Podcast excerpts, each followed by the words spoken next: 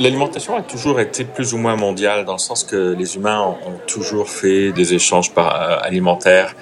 Mais la, mondialisation dont on parle maintenant, c'est vraiment un phénomène récent qui date des quatre dernières décennies.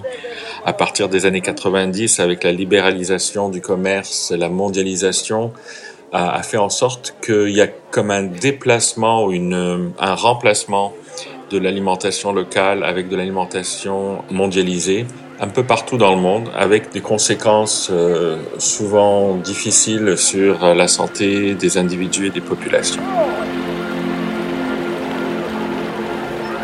Après la crise sanitaire, le conflit ukrainien fait planer de nouvelles incertitudes sur notre alimentation. Notre système alimentaire a révélé ses fragilités, sa dépendance au marché mondialisé et le poids qu'il fait peser sur l'environnement et notre santé. Alors, faut-il changer nos manières de produire et de manger? Pour ce premier épisode de notre série consacrée au futur de l'alimentation, nous avons rencontré Malek Batal. Il est professeur à l'Université de Montréal et titulaire de la chaire de recherche du Canada sur les inégalités en nutrition et santé. Avec lui, nous allons comprendre comment notre alimentation s'est mondialisée et quelles sont les limites de notre système industrialisé. Je suis Flora Trouillou, bienvenue dans Six Pieds sur Terre, le podcast de Courrier International et de l'Agence française de développement. Un podcast qui donne à entendre d'autres voix sur notre planète en ébullition. On parle d'une mondialisation qui est un peu euh, intense, si on veut, un peu sauvage, où euh, la protection n'existe plus pour euh, les, euh, les, productions locales dans plusieurs pays, notamment dans les pays du Sud qui se voient envahis par des produits alimentaires qui proviennent des pays du Nord en général. Et ces aliments pour une grande partie, sont des aliments transformés, voire ultra transformés, mais aussi il y a des, des, ingrédients qui ont remplacé des ingrédients locaux. Donc on a une production d'huile végétale, par exemple, euh, et qui est euh, très importante dans le monde, qui remplace certaines graisses traditionnelles, certains gras qu'on utilisait. Il y a aussi une surabondance des céréales raffinées qui viennent remplacer des, céréales locales ou des sources de glucides locales qui étaient euh, davantage prisées. On peut penser par exemple au maïs euh, avec les variétés indigènes qu'on retrouvait en Amérique du Sud qui se voient remplacées par du maïs euh, OGM importé des États-Unis et du Canada. On voit le même phénomène en Afrique avec le remplacement du sorgho par exemple avec des importations de blé ou bien de graines comme comme le riz. Euh, donc on, on, remplace euh, les produits locaux par des produits qui sont euh, plus raffinés souvent et euh, aussi moins chers. En fait, les marchés sont en train de se déplacer. Donc les marchés des grandes compagnies alimentaires euh, se déplacent vers les pays du Sud. On, on, peut voir très bien, par exemple, que la consommation de boissons sucrées a, a plafonné euh, dans les pays du Nord, que ce soit au Canada, aux États-Unis ou en Europe, alors qu'elle est en augmentation euh, constante dans les pays du Sud. Donc il y a un, un, désir de ces compagnies d'aller chercher d'autres marchés. On sait très bien que certaines de ces compagnies ont des, euh, un système très développé pour aller retrouver les gens, même dans leur campagne, à travers des euh, des vendeurs ambulants ou, ou euh, des façons de, de, vendre comme ça très euh, créatives. Donc ces marchés s'ouvrent et, et, ces marchés s'ouvrent aussi avec l'urbanisation qui, augmente. Donc il y a une, une transition démographique, si on veut, une, transition qui fait que davantage de personnes vivent en ville et et ces personnes-là ont davantage accès à des marchés alimentaires qui sont modernes, donc on parle de supermarchés, de grandes surfaces, et ces supermarchés et grandes surfaces sont notamment des compagnies internationales, donc qui viennent s'implanter dans les pays du Sud, qui vont donc offrir un, un environnement alimentaire qui est très différent de l'environnement alimentaire traditionnel. Donc des aliments qui sont riches en gras, riches en sel, riches en sucre, et qui peuvent nous, nous expliquer cette augmentation fulgurante des problématiques euh, de santé qui sont liées à l'alimentation, euh, notamment de l'obésité, des maladies cardiovasculaires et surtout du diabète qui augmente de, manière fulgurante euh, dans les pays du Sud. En Afrique subsaharienne, le nombre de personnes atteintes par le diabète a presque doublé depuis les années 80. et plus de 400 millions de personnes seraient concernées dans le monde selon l'OMS. Mais les problèmes de santé ne sont pas les seules conséquences de notre système alimentaire industrialisé. Il a aussi un impact important pour l'environnement les trois grandes compagnies qui polluent le plus en plastique au niveau planétaire sont des compagnies alimentaires.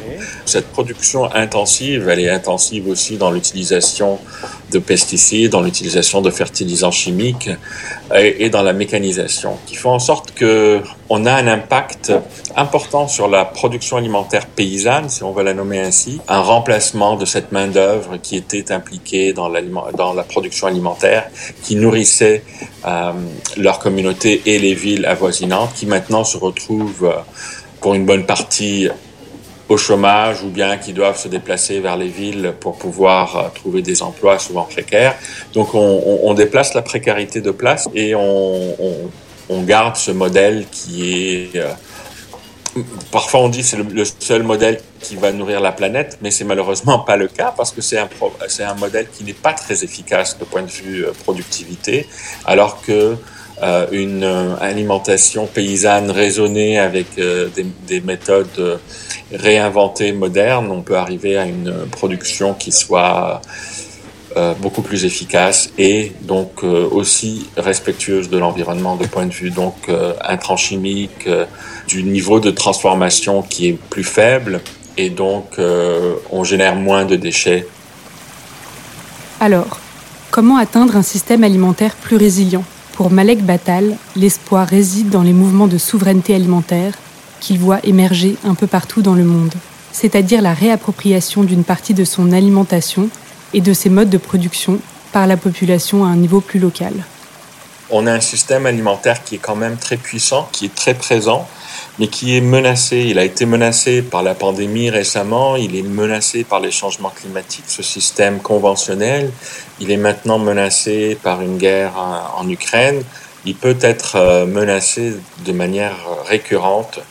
Il faudrait retrouver un système alimentaire qui soit plus euh, tenace, si on veut, plus durable et qui soit plus proche de, des personnes qui consomment les aliments.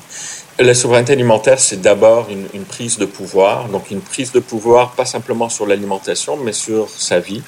Dans un contexte autochtone, puisque je travaille beaucoup avec les Premières Nations au Canada, il y a aussi une dimension supplémentaire, celle de reconnaître euh, le côté sacré de l'aliment. Et ça, ça revient toujours dans toutes les discussions que nous pouvons avoir, ce côté sacré de l'alimentaire qui s'est effrité, qui a un peu disparu avec euh, la commercialisation le, le, fait que l'aliment arrive sur une euh, tablette ou une étagère dans un supermarché qui est emballé, donc on, on, le reconnaît plus et on n'a plus ce contact avec euh, d'où provient cet aliment.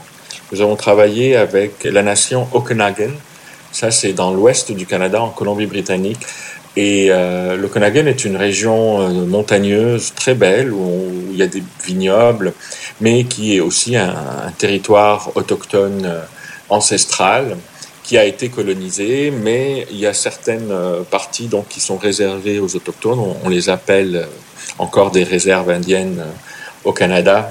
Et la population ou la nation okanagan se, considère comme liée, attachée au saumon sockeye. Donc c'est une sorte de saumon qui vit dans les cours d'eau du fleuve Columbia et ce cours d'eau ou ce, système aquatique ont été euh, euh perturbés euh, de, manière très importante depuis les années 30 euh, avec des barrages hydroélectriques euh, un peu partout, une canalisation des cours d'eau pour être plus efficace pour la navigation, etc.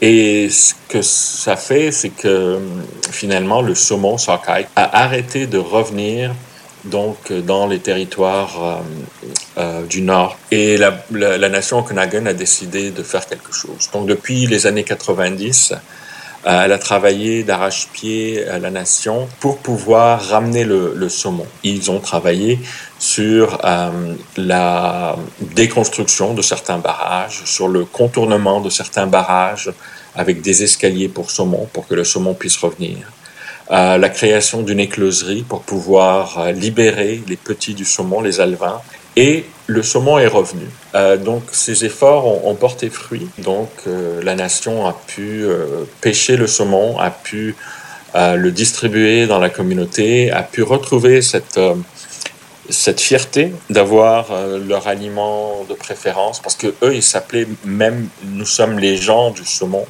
Pour moi, je trouve que c'est un exemple super intéressant de comment une, une, population a pris les choses en main pour travailler sur l'environnement et le rendre euh, et, lui ramener donc cette, euh, cette capacité d'être un environnement accueillant pour cet aliment traditionnel sauvage. Et donc nous, ce qu'on a fait comme, comme étude, on a, regardé l'impact sur ce qu'on a appelé la connectivité culturelle. Est-ce que les gens se sentent plus en lien avec leur culture traditionnelle grâce au retour du saumon? Est-ce qu'ils se sentent euh, en, meilleure santé psychologique, en meilleure santé euh, physique? Et, donc les, effets sont, sont positifs. Vous venez d'écouter le premier épisode de notre série consacrée à l'alimentation de demain. Six Pieds sur Terre est un podcast coproduit par Courrier International et l'Agence française de développement. Cet épisode a été réalisé par Antoine Dabrowski. La musique est signée Lions Drum, tirée de son album Kagabas. N'hésitez pas à nous faire part de vos commentaires et de vos réactions. Dans le prochain épisode de notre série, nous partirons à la découverte des nouveaux aliments qui pourraient se retrouver demain dans nos assiettes. À bientôt!